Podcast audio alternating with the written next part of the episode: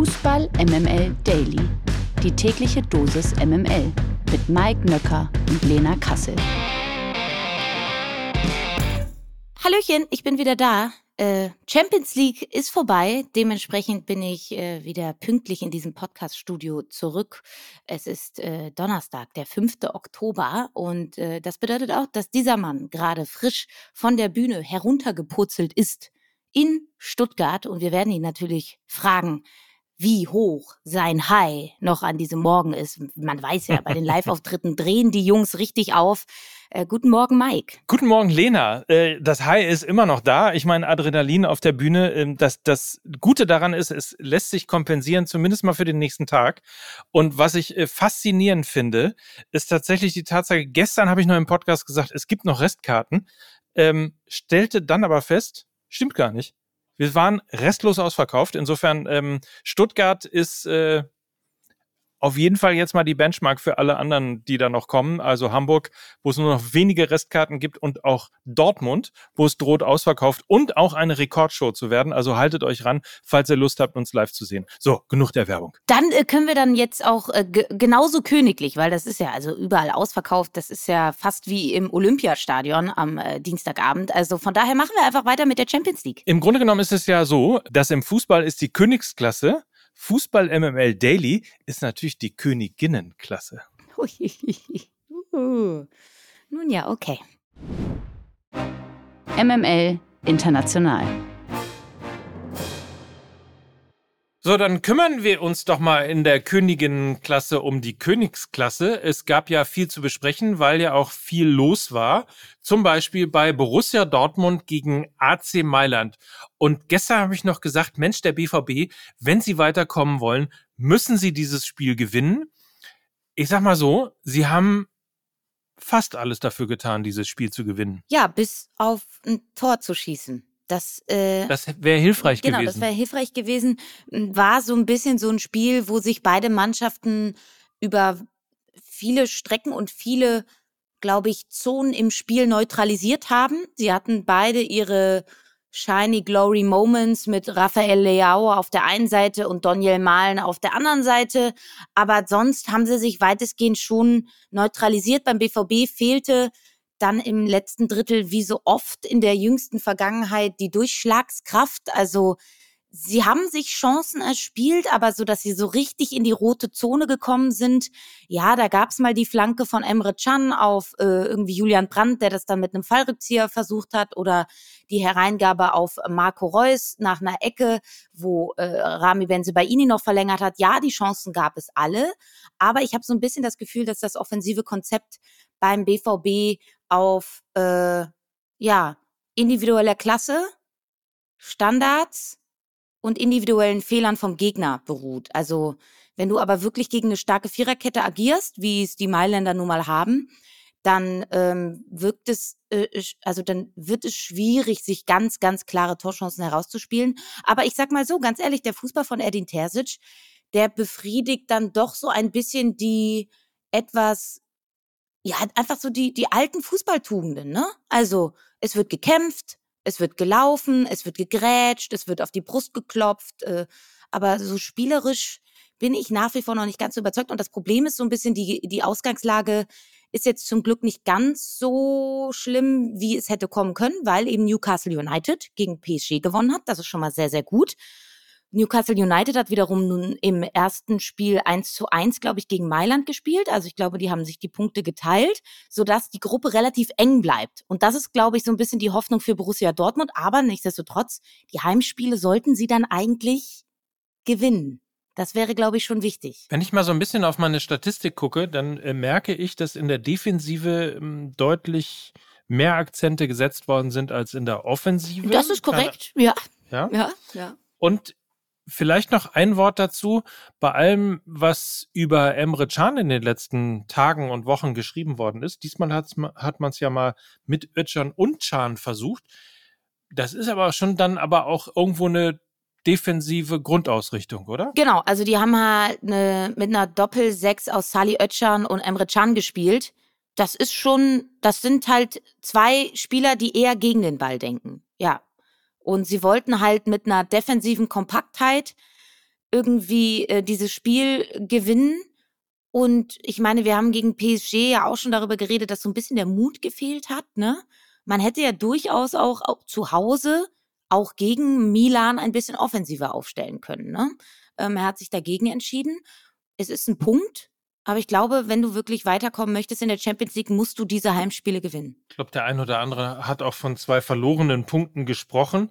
Ähm, ganz kurz vielleicht auf ein Spiel, das in der Form, ich glaube, vor zwei Jahren gar nicht möglich gewesen wäre. Newcastle United gegen PSG, 4 zu 1, du hast es gerade angesprochen. Ähm, Kinder, was war denn mit PSG los? Naja, sie befinden sich im Umbruch, ne? Also PSG ja auch in der Liga, glaube ich, nur Fünfter. Ähm, sie haben eine neue Hierarchie in der Kabine, sie haben einen neuen Trainer, sie etablieren einen neuen Spielstil, weniger auf 4-4-2 und Konter, mehr Ballbesitz, Fußball, weil sie natürlich mit Luis Enrique einen Spanier auch an der Seitenlinie haben, der äh, qua DNA, glaube ich, anders Fußball denkt und anders auch Fußball spielen lassen möchte. Also es ist einfach ein Radikalumbruch bei PSG.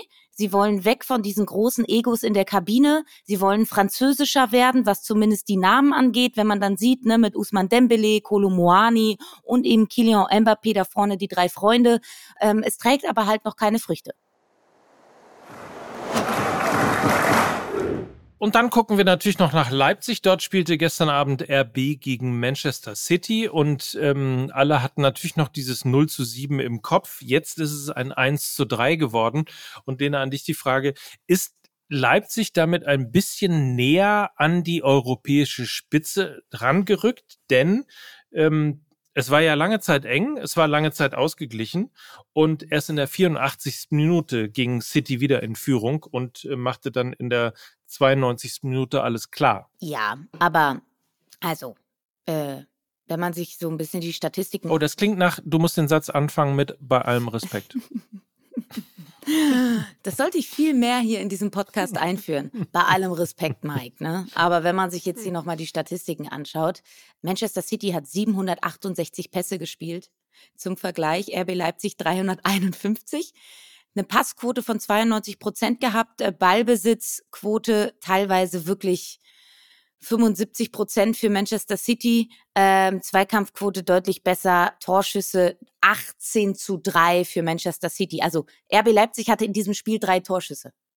Äh, ich glaube nicht, dass wir davon reden können, dass sie näher an die europäische Spitze gerückt sind. Nee, sie haben einfach einen anderen Ansatz gewählt gegen die Startruppe aus England. Sie haben einfach äh, ja tiefer gestanden, kompakter gestanden, auf Ballbesitz äh, verzichtet, wollten einfach sich keine fangen und haben dementsprechend ein bisschen mutlos agiert. Und ich sag mal so, die Hausaufgaben müssen sie nicht gegen Manchester City machen. Die sind ein bisschen aktuell die Benchmark im europäischen Fußball. Sie müssen gegen Roter Stern Belgrad gewinnen und sie müssen gegen die Young Boys Bern gewinnen.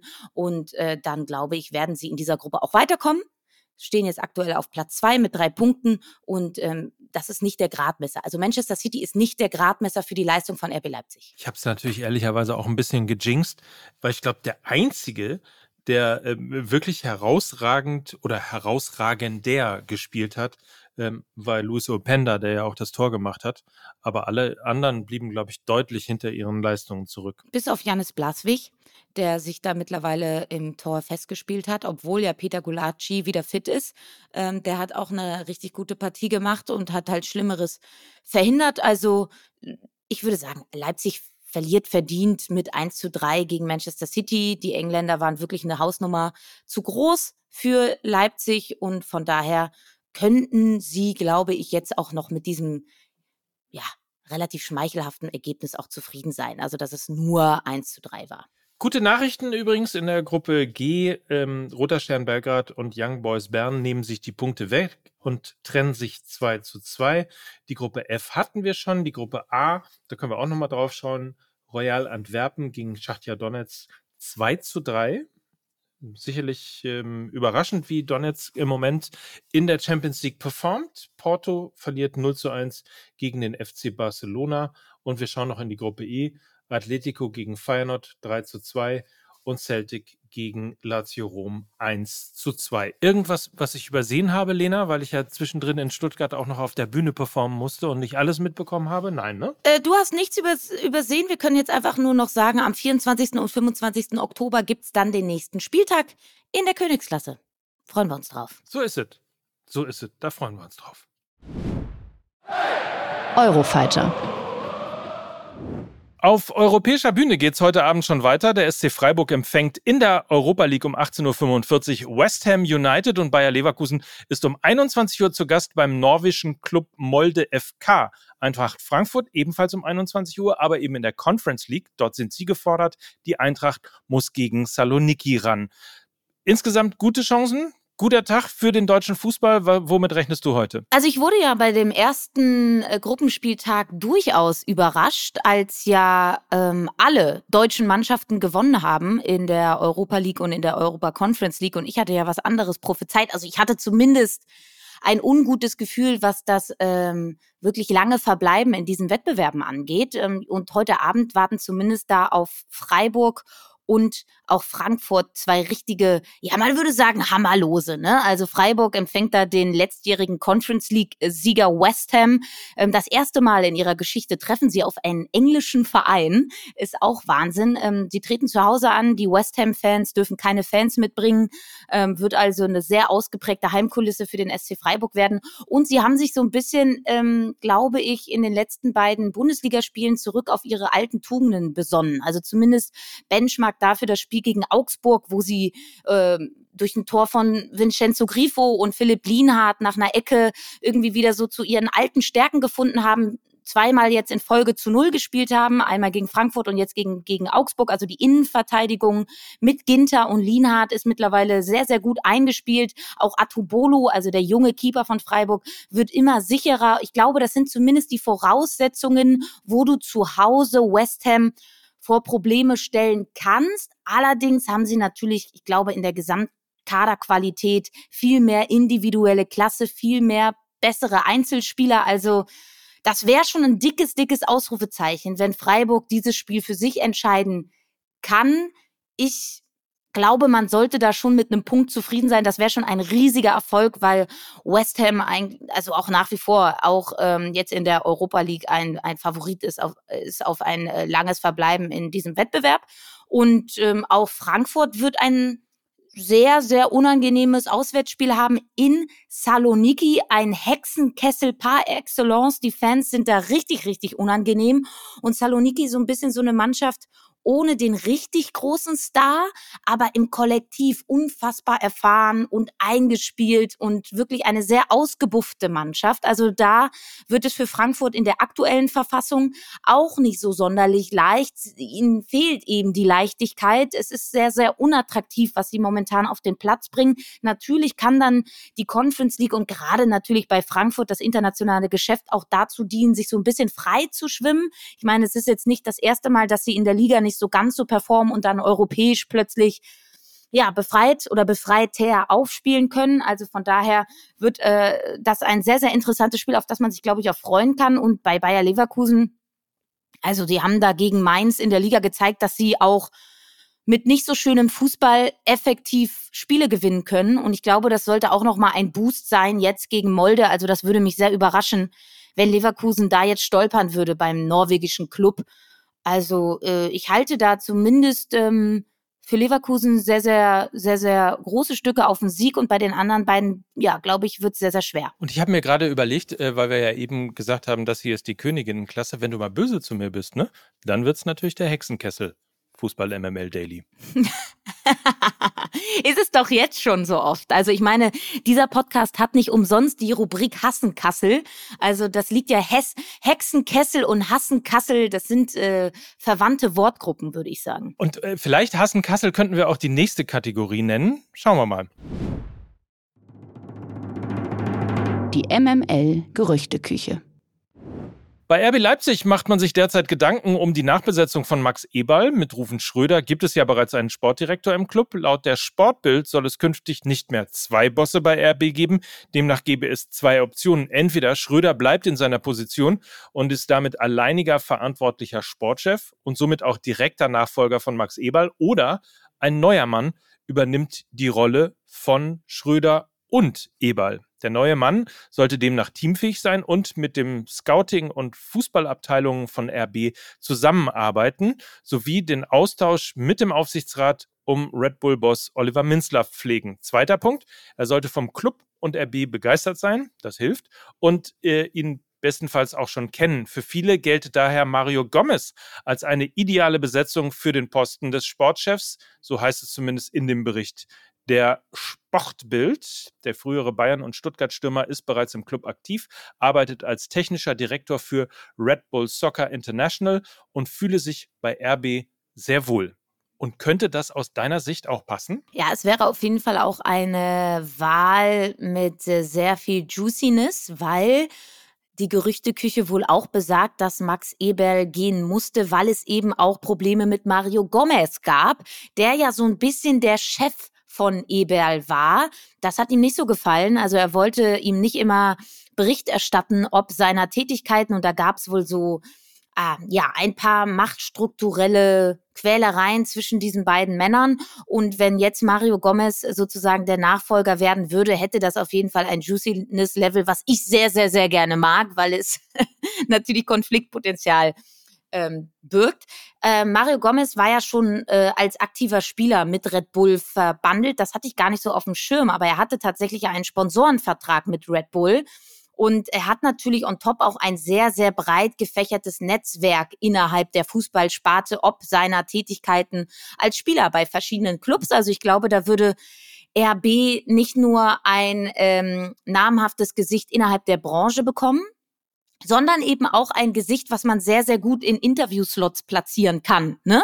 Also, ähm, also Mario Gomez wäre ja mehr als einfach nur der Sportchef, sondern er wäre ja auch eine repräsentative Figur, um RB Leipzig irgendwie Fußballtradition und Fußball äh, ja, Knowledge und auch Fußballgesellschaft und, und, und Community und keine Ahnung was zu verleihen. Also das würde alles Mario Gomez mitbringen, weil er eben so gut vernetzt ist. Von daher wäre das für mich, glaube ich, so ein bisschen die logische Konsequenz und kann schon sein, dass sie das so machen werden, ja. Ist irre, ne? wie schwer sich Menschen im Fußball mit so ähm, eigentlich ja völlig normalen, zumindest in der Wirtschaft völlig normalen ähm, Berichtebenen schwer tun. Ne? Also irgendwo ist das Streben danach, das alleinige Sagen zu haben und logischerweise ist es bei einem Unternehmen wie Red Bull, das eben und das sieht man ja an dem technischen Direktor Red Bull Soccer International, ein Unternehmen, das im Fußball in Österreich, in Deutschland, in den USA und in Brasilien tätig ist. Natürlich hat das eine Hierarchie und natürlich muss man, wenn man nur ein Land äh, eben inne hat, demjenigen berichten, der für alles verantwortlich ist. Ja, das Problem ist, auf der einen Seite wollen die Vereine so ein bisschen Unternehmen sein, auf der anderen Seite sind sie dann eben trotzdem auch Fußballclubs, ja, wo Emotionen sind, wo Egos sind und wo so normale Gesetzmäßigkeiten auch immer ein Stück weit ausgehebelt werden. Und ich glaube, das ist wieder ein Paradebeispiel dafür. Absolut. Also Fußball, schöner Satz. Fußball ähm, in der Tat wollen Unternehmen sein, haben nur dummerweise keine Unternehmer in der Struktur. Das News Update aus der MML-Redaktion. Die EM 2028 wird aller Voraussicht nach in Großbritannien und Irland stattfinden. Wie die UEFA mitteilte, hat die Türkei als einziger weiterer Bewerber seine Kandidatur zurückgezogen. Stattdessen werde sich die Türkei nun gemeinsam mit Italien für die EM 2032 bewerben. Die offizielle Entscheidung fällt bei einer Sitzung des UEFA Exekutivkomitees am 10. Oktober. Die EM-Organisatoren hatten im April insgesamt zehn Stadien als Austragungsorte für die EM 2028 im Vereinigten Königreich und Irland benannt, darunter Dublin und Belfast auf der irischen Insel. Damit würden insgesamt fünf Verbände die EM ausrichten, nämlich England, Schottland, Wales, Nordirland sowie Irland. Und da ist natürlich klar, dass wir auch über die WM reden müssen. Und ähm, so viel sei schon mal gespoilert. Die FIFA haut natürlich noch einen drauf, was die unterschiedlichen Orte angeht. Ganz kurz vorab, aber da freuen wir uns schon drauf. Ähm, 2034, Saudi-Arabien hat offiziell bekannt gegeben, dass es die Fußball-WM 2034 austragen möchte. Bis dahin muss aber 2030 ja auch noch ein Turnier gespielt werden. Und ich meine, wir kennen das alles so ein bisschen. Die Euro 2020, die dann 21 war, wurde ja in ganz Europa auf einem Kontinent in zwölf unterschiedlichen Stadien gespielt. Jetzt hatten wir, Lena, wie viel gerade? Vier unterschiedliche Länder. Aber das ist natürlich der FIFA alles nicht genug. Die FIFA sagt jetzt Folgendes, Leute, wir spielen nicht auf einem Kontinent, wir spielen nicht auf zwei Kontinenten, wir spielen die WM 2030 auf Zuschlag drei Kontinenten, und zwar in Marokko, Spanien, Portugal und dazu gibt's auch noch ein paar Spiele, das Eröffnungsspiel in Uruguay und dazu auch noch in Argentinien und Paraguay, äh, auch noch ein paar Spiele. Also um es nochmal zum Mitschreiben, falls ihr es vergessen habt, unterwegs, die Nachricht ist also, die WM 2030 findet in Marokko, Spanien, Portugal, Uruguay, in Argentinien und Paraguay statt. Da freuen wir uns doch drauf, oder? Ist richtig nachhaltig auch. Ja, wollte ich gerade sagen, wahrscheinlich labeln sie diese WM dann wieder als die nachhaltigste aller Zeiten. Ähm, herrlich, schön. Äh, wir haben ähm, bezüglich dieser WM-Vergabe auch noch eine Nachricht bekommen. Post von Feens und zwar von Jona. Er hat mir eine Nachricht geschrieben und zwar folgende. Es gibt einen Side-Effekt dieser auch schon reichlich merkwürdigen WM-Vergabe an sechs Ländern auf drei Kontinenten. Die WM 2034 muss in Asien oder Ozeanien stattfinden. Es ist schon clever. Die FIFA schaltet mit einem Move die komplett logische Konkurrenz für die Saudis aus. Australien und Neuseeland dürften eine WM mit 48 Teams schwerlich stemmen können. Japan und Südkorea waren ja schon 2002 dran. Es bleibt eigentlich nur noch China als denkbarer Mitbewerber. Die westlichen Verbände wiederum werden sich kaum mit großer Vehemenz für eine WM in China einsetzen. Entsprechend kann man bei der FIFA seelenruhig eine Vergabe nach Saudi-Arabien durchdrücken und sich drauf zurückziehen, das ja sonst keiner wollte. Liebe Grüße aus Kölle.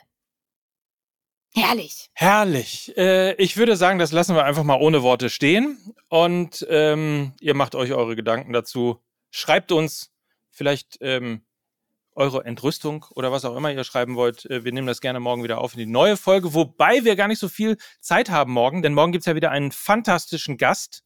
Wollen wir es schon verraten? Ja, ist ja ein Freund des Hauses, ne? Kann man ja schon sagen. Ist ein Freund des Hauses. So ist es. Olli Wurm ist in the house ähm, und dementsprechend morgen bereiten wir euch auf das Wochenende vor, zusammen mit Olli Wurm, mit Lena Kassel und ich darf auch dabei sein. Wunderbar, freuen wir uns sehr drauf. Bis dahin ähm, habt eine gute Zeit, macht's euch fein, so wie immer, und dann hören wir uns morgen selbstverständlich wieder. Und das waren für euch heute Lena Kassel und Mike Nöcker für Fußball MML. Tschüss. Tschüssi. Dieser Podcast wird produziert von Podstars bei OMR.